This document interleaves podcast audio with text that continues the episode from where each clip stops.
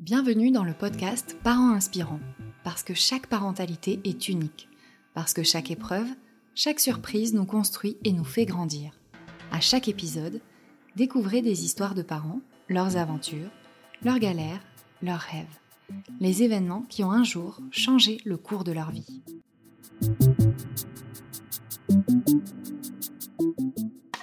Aujourd'hui, il y a comme une tendance de la van life. Mais que diriez-vous de vivre sur l'eau? C'est le choix de Marion et Yvan, parents de cinq enfants. Un jour, ils se rendent compte qu'ils sont habités d'un besoin irrésistible de vivre une expérience forte, une expérience hors du commun. Ils ont mis sept ans à construire leur projet. Marion nous raconte aujourd'hui comment, malgré les doutes et les difficultés, elle n'a jamais cessé de croire en son rêve. Je vous laisse découvrir son histoire. Bonjour Jenny, donc euh, je suis euh, Marion Seigneur, je suis la maman de cinq enfants. Un premier petit garçon, Jean, qui est né euh, sans vie il y tout juste 19 ans. C'est important pour moi de de le présenter et puis de quatre enfants euh, en vie et en très bonne santé. Euh, Anne qui va avoir 18 ans, Claire qui a 15 ans, euh, Agathe qui a 12 ans et Antoine qui a 9 ans. Et donc nous les avons tous embarqués avec mon mari Yvan dans une aventure hors du commun qui est de vivre sur un voilier en famille et de parcourir le monde. Euh, en termes de vie professionnelle, alors je suis d'abord euh, docteur en pharmacie, j'ai travaillé pendant plusieurs années en recherche et développement cosmétique. Puis j'ai fait des études de psycho, j'ai fini par euh, créer une entreprise dans un domaine qui n'a a priori rien à voir, qui était la création d'accessoires textiles en alpaga, des produits euh, naturels de haute qualité qui, euh, qui avaient beaucoup de sens pour moi. Et aujourd'hui, j'ai plein d'activités en fait euh, qui tournent autour de, notre nouvelle vie sur notre voilier. On aura l'occasion d'en parler durant l'épisode. En gros, je résumerai que je suis nomade digital.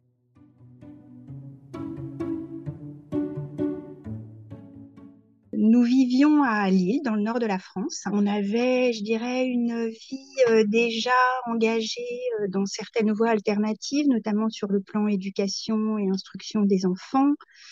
Euh, ils étaient dans une école Montessori. J'ai accouché pour certains à la maison avec des allaitements assez longs, un, maternage proximal. Hein. donc il y avait quand même déjà beaucoup d'engagement euh, et d'un cheminement euh, euh, assez alternatif qui répondait à nos besoins de sens et d'alignement.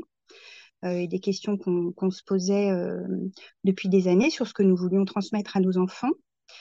On avait donc cette petite entreprise familiale d'Alpaga. Et puis, alors que c'était il y a déjà 8, 8 ans, Antoine avait un an seulement, donc le dernier avait un an. Euh, et en fait, un, soir, il y a vraiment eu euh, une sorte d'appel, hein, euh, d'inspiration. On, échangeait l'un et l'autre. Et, le projet est né de partir faire un tour du monde. Alors c'est vrai que c'est voilà ce genre de, de, projets comme ça qui naissent extrêmement rapidement, qui, qui, qui suscitent un enthousiasme, un, un élan incroyable. Euh, et puis qui, euh, qui finissent par décanter un peu. Euh, donc il y a eu quand même voilà, certains, certains moments où on se disait que c'était juste un projet un peu fou comme ça. Et puis, quelques jours après, non, finalement, c'est vraiment quelque chose auquel il faut s'accrocher. Donc, ça a été vraiment pendant plusieurs mois un peu de résistance, beaucoup de doutes. de crainte aussi, parce que c'était quand même un projet un peu euh, audacieux, complexe aussi, parce que Yvan n'avait euh, jamais navigué. Euh, il voulait absolument, lui, partir à la voile, mais il avait à se former. Donc voilà, ça demandait quand même énormément de préparation. et c'était c'était pas simple à construire. Voilà, il y a eu quelques mois où le projet a fait son chemin tranquillement.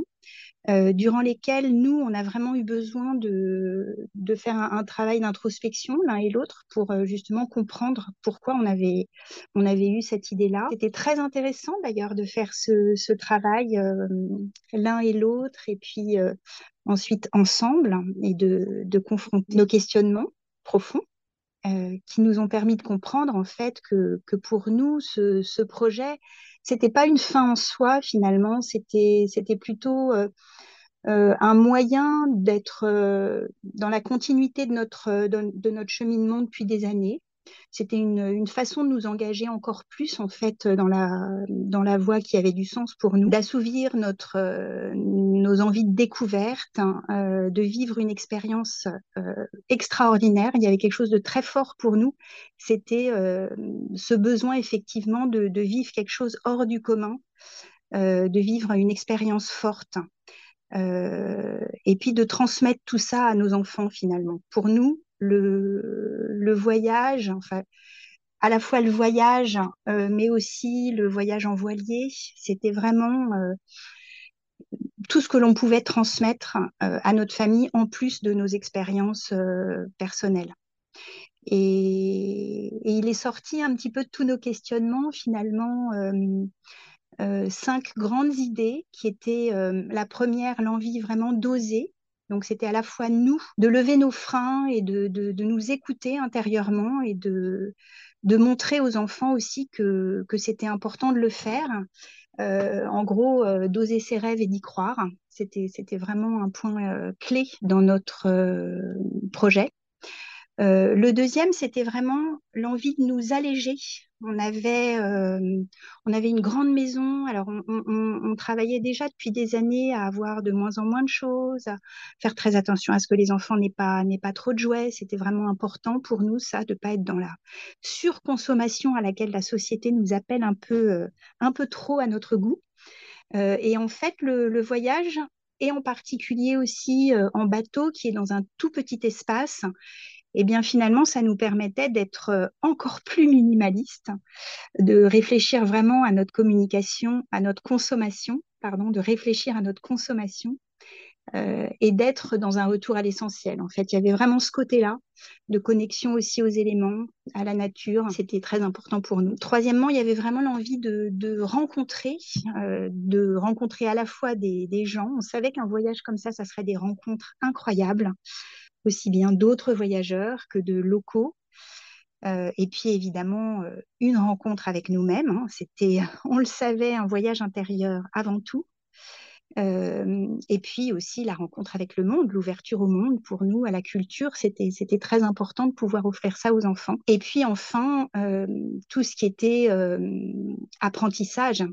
Donc on va dire que l'école du voyage, c'est aussi l'école de, la vie, l'adaptation, de la débrouillardise, la navigation. C'est vraiment un, apprentissage de, ce qui est un équipage donc il y avait vraiment beaucoup de choses euh, pour nous à transmettre à nos enfants à ce niveau-là.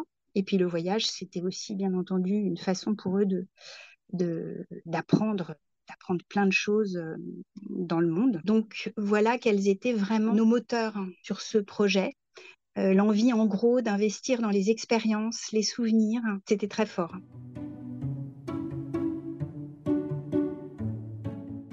Donc oui, ce qui était, ce qui était difficile, euh, en construisant tout ce projet, c'était que euh, ça demandait beaucoup, beaucoup de renoncement. Ça a été des années de préparation. Euh, alors d'abord, il a fallu se former à la navigation. Moi, j'avais déjà un, un, niveau de voile assez élevé, mais de voile légère, pas du tout de voile de croisière. Donc, il m'a fallu apprendre des choses, mais c'est surtout à Yvan qu'il a fallu apprendre beaucoup, puisque lui n'avait jamais navigué. Donc, au début, ça m'a paru, moi, euh, complètement fou de, non pas de partir en mer, mais de tout ce qu'il avait à apprendre, parce que je savais justement qu'il y avait quand même du travail euh, avant de savoir naviguer. Mais il s'est, il s'est lancé euh, tête baissée là-dedans. Ça a été vraiment quelque chose de, de, très puissant pour lui. Et euh, ses, ses, a priori étaient bons, puisqu'il il a adoré ça. et donc, en quelques années, il s'est vraiment formé à la navigation, mais ça voulait dire que c'était quand même beaucoup d'heures passées en stage, à aller aussi naviguer près de Dunkerque, là où on habitait. Et puis, il a fallu aussi réfléchir à comment financer ce voyage. donc, dans notre cas, très très rapidement, on a compris que ça allait pas du tout être comme c'est souvent le cas, un projet d'une année sabbatique où on fait vraiment une pause, mais où on, loue sa maison, on pose un congé sabbatique et, et puis on revient au bout d'un an ou deux ou trois. Dans notre cas, à la fois ça, c'était pas possible parce qu'on était déjà entrepreneur, donc c'était c'était compliqué. On pouvait pas de toute façon poser un congé sabbatique. Euh, et puis, euh, on n'avait pas les moyens en fait financiers de prendre un congé sabbatique. Donc, euh, il y a eu un moment où on s'est vraiment retrouvé face à un dilemme. soit on, abandonnait parce que c'était vraiment compliqué de, mener à bien ce projet, soit on y croyait quand même,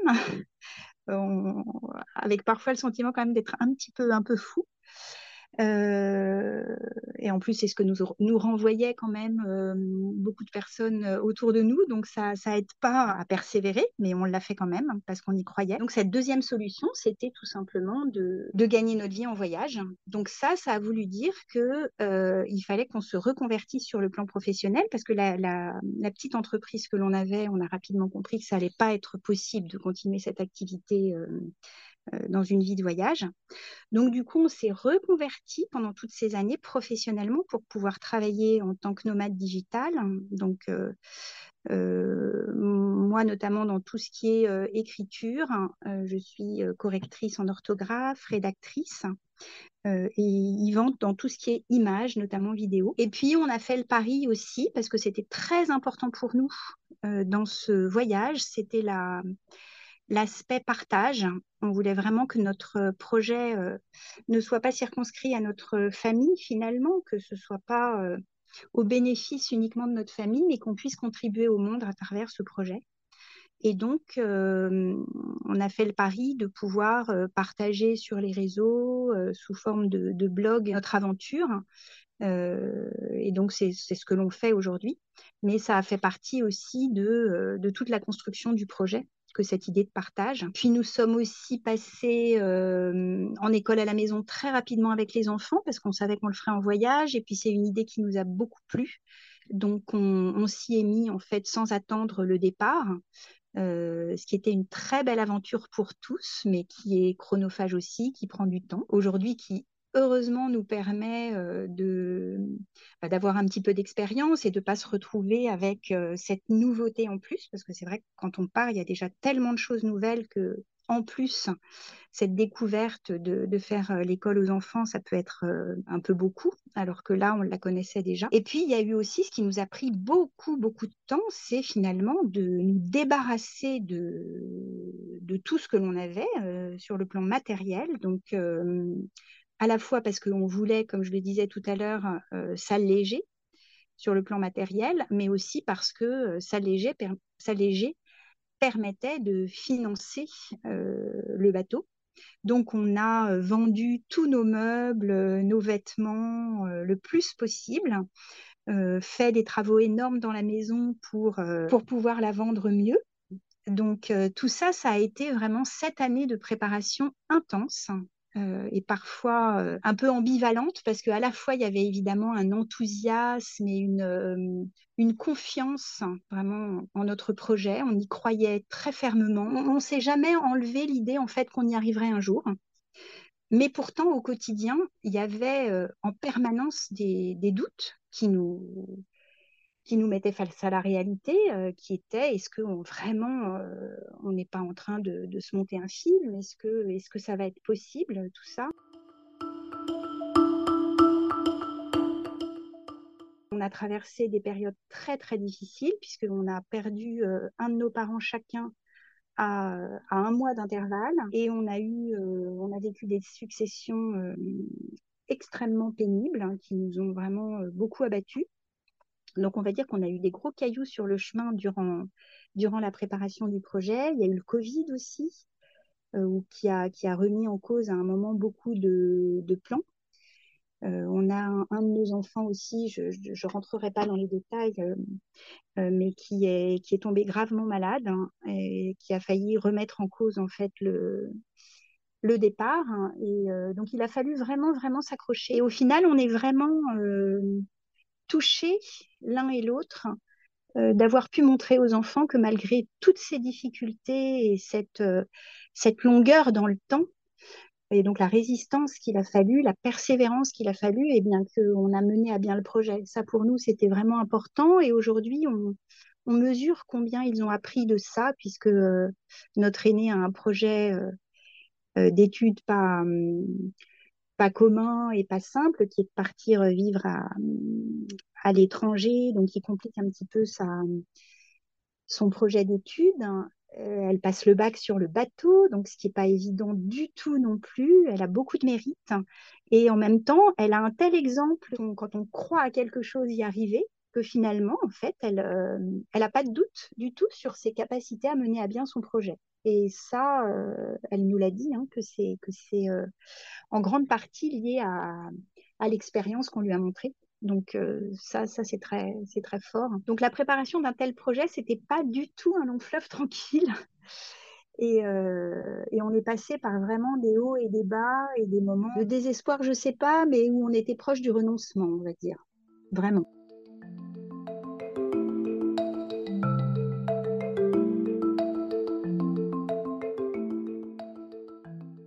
Je ne sais plus exactement le moment où on en a parlé aux enfants, mais c'était très très rapidement. Parce que c'est vrai qu'on était, on avait un tel enthousiasme tous les deux. Enfin, c'était, c'était irrésistible, je dirais, de garder ça pour nous. Euh, et puis on voulait aussi, c'est vrai, euh, euh, bah, recueillir leur, leur réaction. donc à l'époque, Antoine avait un an. Il était vraiment tout petit, donc lui, je dirais qu'il a, vécu son développement avec ce projet-là. Agathe avait quatre ans. Donc, eux, ils étaient trop petits. Mais les deux plus grandes avaient 9 ans et 7 ans. Donc, euh, elle, ça a été euh, l'emballement euh, immédiat, avec pas forcément de, représentation de ce que ça allait être. Et très, très régulièrement, on revalidait avec les enfants, puisque finalement, le, projet a mis beaucoup plus de temps à aboutir que ce qu'on avait imaginé au départ. Au départ, on s'était donné trois ans pour mener à bien le projet. Finalement, il y a eu sept ans. C'est vrai que régulièrement, on leur a demandé, d'autant plus que euh, finalement, ils devenaient plus grands que ce qu'on avait imaginé. On est parti avec, euh, avec des ados. Et c'était vraiment important pour nous qu'on soit toujours euh, tous à fond dans ce projet. Ils ont toujours été très emballés, avec souvent beaucoup de doutes. Ça, c'était quelque chose qui était pas toujours facile pour nous. C'est que très régulièrement, ils nous renvoyaient un peu à la figure que bon, bah, c'est bien beau votre projet, mais ça fait des années que, euh, que c'est en route et ça aboutit toujours pas, donc nous, on n'y croit plus. Ça a été quand même très fréquent, ça. Et en même temps, ce qui était assez, euh, assez fort aussi dans cette période-là, euh, c'était de pouvoir leur dire très fréquemment, oui, en effet, on n'est pas du tout sûr d'y arriver. Vous avez raison. Mais ce dont on est sûr, c'est que quel que soit l'aboutissement de tout ce parcours, euh, de toute façon, on aura gagné quelque chose.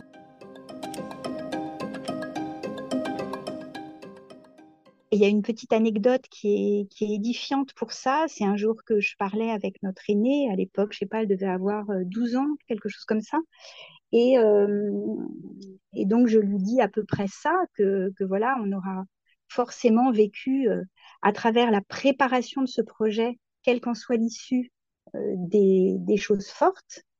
Et là, elle m'a répondu, mais oui, regarde, déjà, l'école à la maison, c'est extraordinaire. Si déjà euh, on ne retient que ça, c'est énorme. Et donc, ça m'avait vraiment beaucoup touchée parce que parce qu'elle avait tout à fait compris elle avait su tirer le, positif déjà de tout ce qu'on de tout ce qu'on avait euh, de tout ce qu'on avait mené comme, comme changement et de toutes les expériences qu'on avait, qu'on avait vécues, ne serait-ce qu'à travers cette préparation. Donc ça, c'était un, une très très belle leçon. Et c'est pour ça que souvent on, insiste auprès d'eux sur l'importance d'oser, d'oser un projet, d'oser un rêve, parce que même si euh, au final on n'aboutit pas exactement là où on espérait aller, on arrive quand même à quelque chose. Il y, a, des tas de choses positives qui se passent, il y a des tas de, découvertes qu'on a faites, il y a des tas de rencontres, il y a des expériences, et puis surtout, euh, euh, on, a retenu beaucoup de choses, ne serait-ce que euh, la, confiance en soi-même que d'avoir osé quelque chose. Et donc ça, c'est vraiment un, point très important durant toute cette euh, période un petit peu compliquée de, la préparation.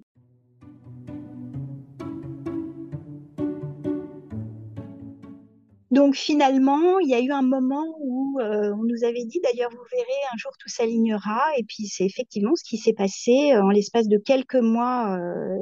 il y a eu comme, comme un, un, enchaînement de, de, de, choses qui ont fait que ça a abouti. Euh, avec des gros, gros moments de stress, parce que c'était parfois, notamment la vente de notre maison, en fait, on n'avait pas financièrement les moyens d'acheter le bateau avant d'avoir vendu la maison. Donc, il y avait à un moment un, gros stress, euh, parce que ben, si, euh, si on trouvait un bateau, par exemple, qui nous convenait, et il n'y en avait pas beaucoup, parce que comme justement on n'avait pas un gros budget, on n'avait pas beaucoup de choix, et donc si on trouvait un bateau qui nous convenait, mais que la maison ne se vendait pas euh, pile au même moment, euh, et bien du coup, il allait nous passer sous le nez. Donc, euh, donc on a commencé à chercher un bateau. On a compris que ça allait être compliqué parce que, en fait, il faut réagir très vite quand il y a une offre qui se propose. C'est un peu comme une maison, en fait. Euh, et donc, si on n'est pas prêt à réagir tout de suite, bah, le bateau nous passe sous le nez. Et au moment où on a commencé notre recherche, on n'était pas prêt à réagir puisqu'on n'avait pas encore mis la maison en vente, donc on n'avait pas du tout les moyens de faire une. Et puis, euh, comme on a vu que plusieurs bateaux, du coup, euh, nous passaient sous le nez de cette façon-là, c'est là où on s'est dit bon, on met la maison en vente. C'était un moment très compliqué parce que c'était justement le moment où on avait un enfant malade et où on a vraiment un peu reculer des cas de fer en se disant c'est c'est quand même peut-être un peu dangereux de le faire, mais là encore une fois, on s'est tous concertés, on a compris que c'était que c'était quand même important de continuer, euh, notamment aussi pour pas que, que l'enfant malade soit euh, porteur de, de, l'abandon du projet, et puis parce qu'on était aussi persuadé que, que, au final, ça serait positif, et ça, ça s'est confirmé. Euh, donc, on a mis la maison en vente, on a vraiment mis euh, un paquet pas possible pour que ça se vende le plus vite possible. En une après-midi, la maison s'est vendue. Euh, mieux que ce qu'on espérait sur le plan financier. On a été audacieux. Enfin bon, ça. Les choses se sont passées d'une façon assez incroyable. Et puis, bah, 15 jours après, on achetait le bateau. et en fait, la banque avait bien voulu nous faire un, un, tout petit prêt relais à la condition qu'on lui présente un compromis de vente signé et euh, la preuve que les, acheteurs euh, étaient fiables. Donc voilà, ça s'est très très bien goupillé, un petit peu moins par la suite parce que euh, le bateau nous a laissé des surprises difficiles qu'on a dû vraiment affronter et on a cru finalement qu'on allait devoir renoncer au bateau. Mais en tout cas, on va dire qu'en l'espace de quelques semaines, on était, on pouvait plus reculer, c'est-à-dire qu'on n'avait plus de maison, on n'avait plus rien. La, maison était, était euh, compromis de vente signé euh, et le compromis du bateau était, était signé également. Et, voilà, à ce moment-là, c'est un moment assez, assez étonnant parce que on, on l'a bien cherché forcément et en même temps euh, voilà c'est assez euh, apeurant c'est pas le mot mais c'est un peu comme quand on saute dans le vide quoi. Voilà on s'est lancé et euh, il y a cette sensation de il y a plus de barrières on y est donc c'est fort. Et et puis après les les choses se sont enchaînées. Alors, on avait déjà bien entamé de vider la maison. Ça faisait déjà euh, des années que je, vendais au fur et à mesure et la maison se vidait bien. Mais euh, dans les trois derniers mois, euh, tout le monde connaît ce que c'est que d'avoir un déménagement à faire. Mais là, on va dire que c'était le cran supérieur, puisqu'il ne s'agit pas de mettre des cartons, de mettre tout dans des cartons pour tout redéplacer dans un autre logement, mais il s'agissait au contraire de tout vider. Donc on a, quasiment plus rien. On a, euh, on a juste pris un box pour pouvoir conserver quand même euh, certains, euh, certains objets, notamment des photos et puis des papiers dont on réalise qu'on peut pas se séparer comme ça. Donc, ça a été trois mois d'une intensité terrible, tellement intense d'ailleurs que 15 jours avant le déménagement, évidemment, j'ai eu un, limbago qui m'a complètement cloué. Donc, ça, c'était pas un hasard. Ça montre le stress, le stress de dernière minute, l'espèce de, de, paradoxe dans lequel on se retrouve, qui est de, d'aller au bout de notre rêve, donc d'être aligné, d'être dans quelque chose dont on a envie et qui nous porte, et en même temps de se retrouver dans un stress absolument terrible et une urgence, alors que justement, on n'a pas fait tout ça pour ça.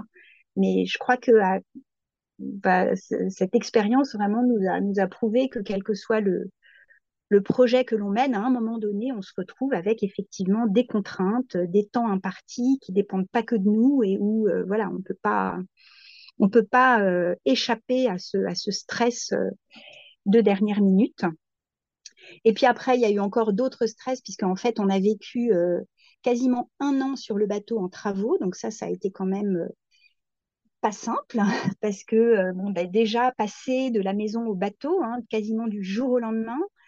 Donc c'était, c'était, il a fallu se reconstruire un petit environnement, un petit nid, un logement, quoi, en fait, un foyer avec une famille euh, et des enfants qui, qui forcément ont eu euh, ont eu du mal à quitter leur maison. Antoine était né dans la maison en plus. Donc, qui dit aller vers son rêve dit pas non plus euh, renoncer et se sentir endeuillé à un moment de, de ce à quoi on renonce.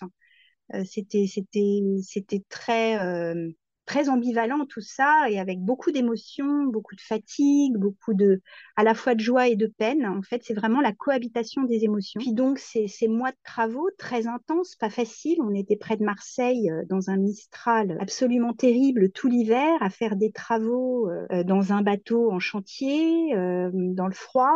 Donc, c'était une expérience extraordinaire, hein, d'autant plus qu'on était dans un, dans un lieu euh, avec des rencontres très très fortes. on se retrouve euh, entre personnes qui avons des projets euh, aussi fous que ça, avec des chantiers à mener sur sur notre bateau. Donc les liens se créent, sont très forts et sont très soutenants parce qu'on on se, on se soutient vraiment les uns les autres. Donc ça, ça c'est vraiment des moments extraordinaires qu'on n'oubliera jamais. D'autant plus qu'on retrouve après, euh, selon les, les essais où l'on est, Là, en ce moment, on est aux Canaries pour six mois et on, est avec un, autre bateau, euh, un autre copain euh, qui a passé cette année-là aussi à côté de nous dans le chantier. Donc, c'est vraiment chouette.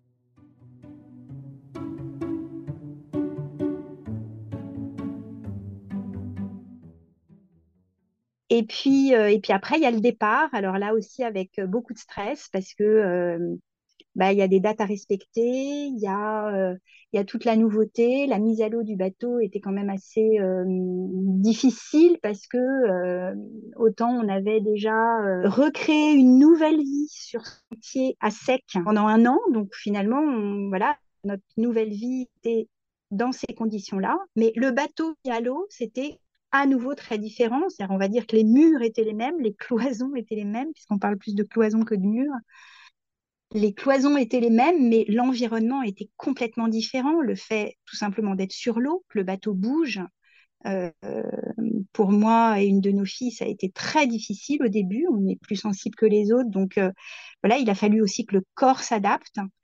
Il y a eu tout un mois, une phase de, relâchement terrible de toutes ces années, et ces années de préparation et cette année de travaux avec, je pense, une forme de, burn-out où j'étais mais complètement euh, à plat. Et puis, euh, et puis il y a un décalage terrible entre le rêve et la réalité. Non pas pour dire que finalement c'était pas bien, mais en fait la réalité n'est pas conforme tout à fait au rêve. Donc, eh bien finalement il faut s'y adapter et, euh, faire en plus dans une famille de quatre enfants. Ben, plus on est nombreux évidemment, plus il y a de besoins différents et donc plus il y a de nécessaires adaptations et d'écoute des besoins des autres. Euh, donc nous, en tant que parents, on avait déjà nos difficultés par rapport à tout ça, mais en plus, chaque enfant vivait euh, les choses pas forcément de la même façon. Notamment, il y a eu un gros décalage entre nos plus jeunes, qui eux étaient euh, évidemment dans leur vie, leur plus belle vie, une fois à l'eau, parce qu'on faisait l'école le matin et puis l'après-midi, ils avaient un terrain de jeu extraordinaire tout autour du bateau, à faire du paddle, à jouer. Enfin bon, c'était magique pour eux, toute cette phase de découverte. mais en revanche, il y avait notre aînée qui, elle, passait son bac français deux semaines après la mise à l'eau. et qui a dû terminer ses révisions sur un bateau qui bougeait tout le temps, parce qu'en plus on était dans un mouillage où, ça, où il y avait beaucoup de houle. Et en fait, ça lui convenait pas, donc on a été obligé d'adapter. Moi, j'étais obligée d'aller travailler avec elle dans un bistrot euh, pour qu'elle puisse travailler euh, tranquillement et puis sans les hurlements de ses frères et sœurs qui plongeaient toute l'après-midi. Enfin voilà, en fait, on ne se rend pas forcément compte euh, a priori, et puis une fois qu'on y est, on réalise que c'est toute cette nouveauté génère tellement d'adaptation derrière que que c'est pas forcément facile du tout à gérer. Mais avec cet enchantement de, pouvoir commencer à naviguer, d'aller d'escale en escale, de, découvrir, euh, d'arriver dans des endroits euh, par la mer et puis de les découvrir. On a, on a vécu un été euh, à la fois chamboulant pour tout ce que je viens de dire et en même temps extraordinaire parce qu'on a, on a exploré alors, le sud de la France d'abord et puis la Corse, un peu de Sardaigne, les Baléares et puis après on a longé toute la côte espagnole. Donc avec des moments parfois de pause parce qu'on a eu à nouveau des problèmes techniques et donc des périodes de travaux sur le bateau, euh, mais euh, des, visites extraordinaires qui nous ont euh, fait vraiment voilà, prendre la mesure du voyage. Et c'est vrai que les, moments d'exploration terrestre ont été, des, moments très forts en famille. On a visité toute l'Andalousie notamment. On a loué un camping-car pour visiter l'Andalousie. Donc ça, c'est vraiment des très très beaux souvenirs. Et puis, euh, comme on dit souvent entre entre familles en bateau, puisqu'on est euh, depuis en fait qu'on a rejoint la côte espagnole, donc depuis la rentrée, euh, on va dire le mois de septembre, en fait, on, on ne cesse d'être avec d'autres familles. Donc il y a cette puissance de la rencontre et d'être en permanence dans une communauté très soudée. C'est vraiment assez magique. Et puis en même temps, c'est des, des, séparations permanentes aussi. Donc les, les enfants bah, ont dû s'y faire, qu'ils savent maintenant que quand ils ont des, des, copains, ils passent des moments extrêmement forts avec eux. Mais à un moment, ils les quittent. Ils ne savent pas pour combien de temps. Parfois, on retrouve des gens qu'on pensait pas retrouver.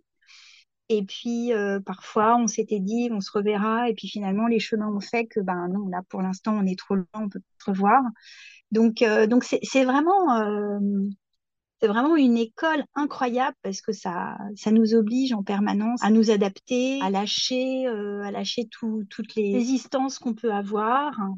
Et puis surtout à, accueillir, en fait. Voilà, on rencontre une famille, on passe du temps avec elle et ça, c'est un cadeau.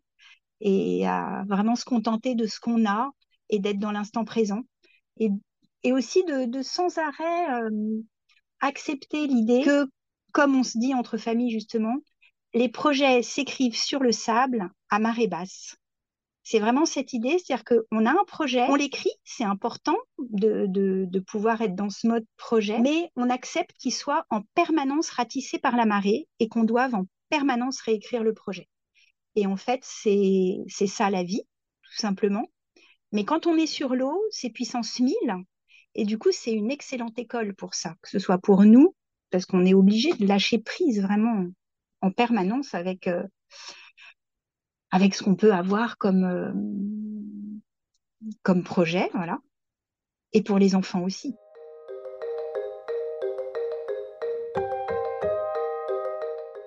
Je crois que quel que soit le rêve que l'on peut avoir, hein, il n'y en a pas de petit ou de grand, ce qui est important, c'est vraiment de, se connecter à cette euh, voix intérieure, cette, cette, intuition qu'on a, ce qu'on ressent, moi, je sais que des projets comme ça, ça me mettait les larmes aux yeux à chaque fois que je l'entendais. Donc, je, j'identifiais vraiment que ça, ça produisait quelque chose en moi. Et ça, c'est ce que je peux appeler l'intuition, cette connexion vraiment à moi-même.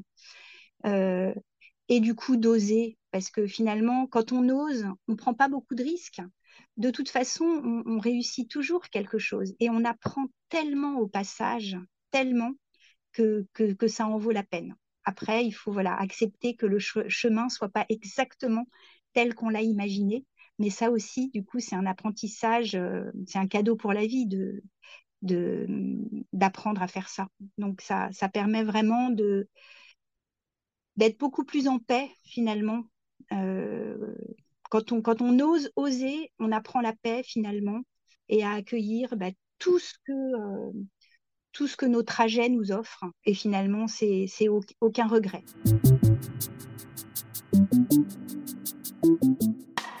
Voilà, l'épisode touche à sa fin.